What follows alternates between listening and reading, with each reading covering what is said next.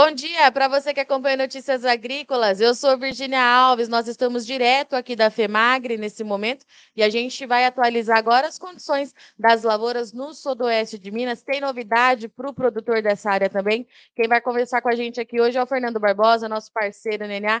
Fernando, bom dia, obrigada pela sua participação. Para começar nossa conversa, o que eu tenho te perguntado faz dois anos. Tá chovendo por lá, Fernando? Como é que estão as coisas? Bom dia, Virgínia. Bom dia a todos do Notícia Agrícola. Então, para nós foi muito importante e até benéfico, né, essa vinda desse volume expressivo de água, justamente numa época de enchimento de grão, uma época que a safra vem se consolidar, justamente na, em outras épocas, agora desde 2014, 2021, nós tivemos oscilações nessa época entre dezembro e janeiro, né? E esse ano nós fomos aí contemplados com um grande volume de água e está sendo muito benéfico. As lavouras desenvolvendo. Eu acredito que o produtor também vai estar tá muito contente esse ano, né?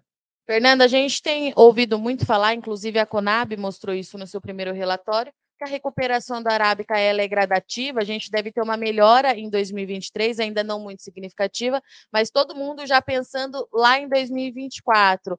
Qual que é a posição de vocês na região? Vai de encontro com essa é, análise da própria Conab? A própria Cochupé falou isso para a gente aqui ontem. Como é que você avalia isso?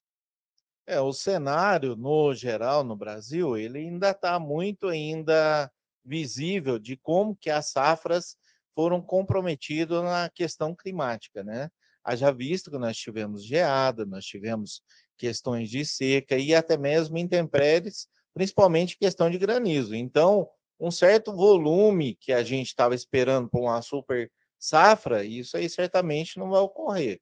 Na nossa região, a gente observa que são pontuais. Áreas que foram poucos afetadas, essas sim, elas talvez estão com potencial não tão grande como se espera, a gente se esperava, mas também aquelas rosetas na onde que a gente observa a olho nu, a gente observa que elas estão tendo granações, mas ainda em projeto de, assim, banguela, que a gente chama. Ela não está aquela roseta toda como, assim, preenchida. Então, eu ainda acho cedo essa avaliação que a gente vai ter uma super safra. Também acho que a pontualidade da Conab, ela não está sendo muito contente, portanto, estão outras empresas vindo fazer esse levantamento, porque não está tendo um alinhamento na, na, na, nas divulgações. Na nossa região, eu observo que poucos produtores estão falando que vai ter uma safra boa. A gente observa, conversando através das redes sociais, 23. A gente observa que os produtores estão comentando que ainda tem cafés armazenados, justamente porque o preço retraiu, alguns fizeram negociações antecipadas, até mesmo trava, esperando um aumento de preço. E isso não veio acontecer. Muitas das vezes o produtor ainda tem um pouco de cafés ainda. Mas a maior parte das vezes, eu acredito que essa safra de 2024 ela vai ser benéfica, porque se nós tivermos água na época ideal, o crescimento vegetativo para a safra posterior, 2024, ela certamente vai acontecer se não tiver eventualidade climática novamente. E, Fernando, como é que está para o produtor lá da sua área essa questão de participação do mercado? Porque isso que você me falou, que esperava essa recuperação, talvez nos preços, acabou travando muitas negociações. Essa é uma realidade lá do sudoeste de Minas também? É, a gente observa que cada vez mais os produtores, principalmente, eu posso dizer particularmente, o pessoal está sendo assim mais assertivo no, nos processos de venda. É lógico que muitos fizeram as travas antecipadas com condições que os cafés aumentaram só de 360 para 590, então muita gente correu para fazer suas travas prolongadas até, a, por exemplo, 2023 tem muitos produtores que ainda entrega a 800, 900 reais, isso é, é fato. Mas aqueles que se programaram, tiveram assim assertivo nos processos de o restante do estoque, porque ele não faz uma trava dos 100%. Geralmente ele trava 30%, comprometendo, mas já se precavendo do, das eventualidades que ele pode ter no custo. Aquele que tem um custo já mais precificado, certamente ele está tendo ganho, porque o ano passado nós tivemos aí preços a R$ 1.500, R$ 1.600. Então, aqueles que conseguiram aproveitar essa, esse ganho de, de, de mercado, ele colocou dinheiro no bolso. Fernando, vamos falar agora da novidade, então, lá para a região, que foi praticamente o lançamento oficial aqui na FEMAGRE, vocês oficializaram que agora tem uma associação para dar suporte nos cafeicultores lá na sua área. Conta um pouquinho para a gente desse projeto que agora está de fato consolidado e que chega para ajudar o produtor. É, esse já é um, posso dizer que já é uma realidade, né?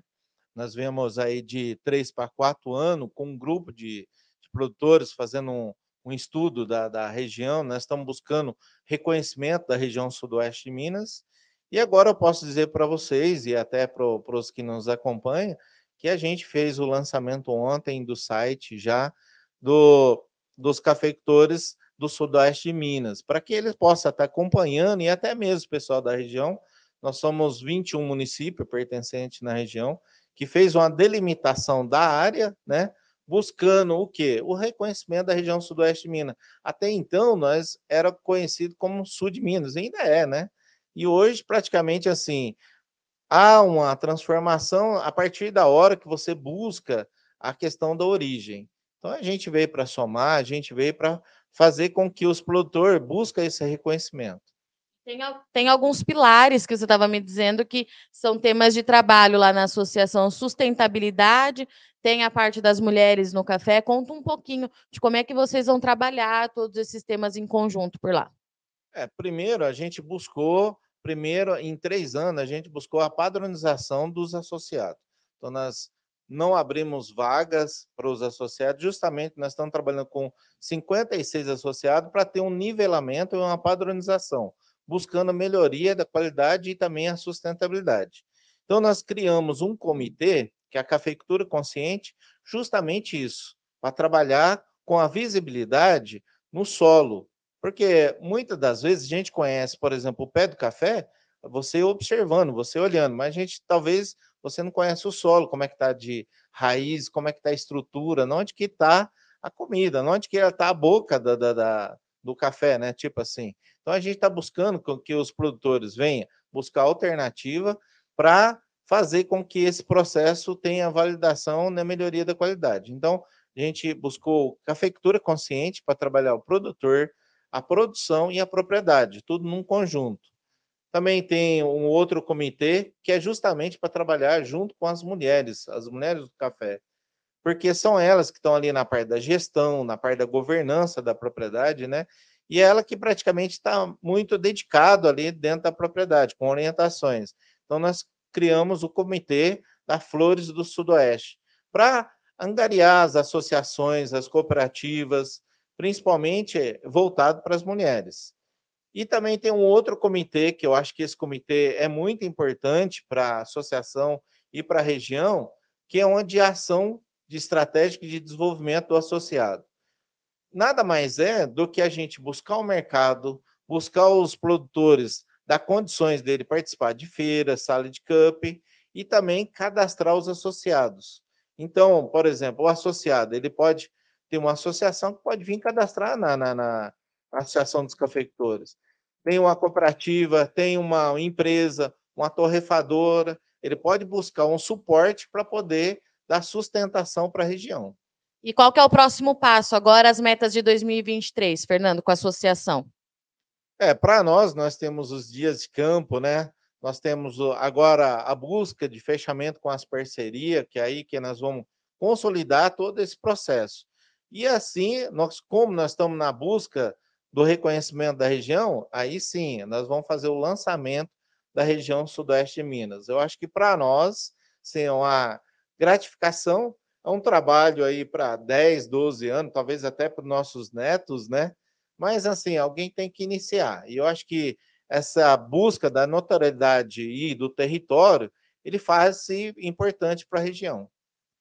Portanto, estivemos aqui então com Fernando Barbosa, cafeicultor ali de São Pedro da União, sudoeste de Minas, que trouxe uma atualização das condições das lavouras, mas também essa novidade aí da associação. Se você quiser saber como é que funciona mais, é só entrar em contato com o Fernando. Como que é seu arroba mesmo, Fernando? É, até nós temos um site, né? Que é cafés do sudoeste de Minas.com.br E também o pessoal pode entrar lá, tem o Instagram e buscar as informações através do Instagram, que é Associação dos Cafeicultores Sudoeste de Minas. É isso aí, recado dado então pelo Fernando. Para você que acompanha aqui a gente na FEMAGRE, não sai daí que já já a gente está de volta.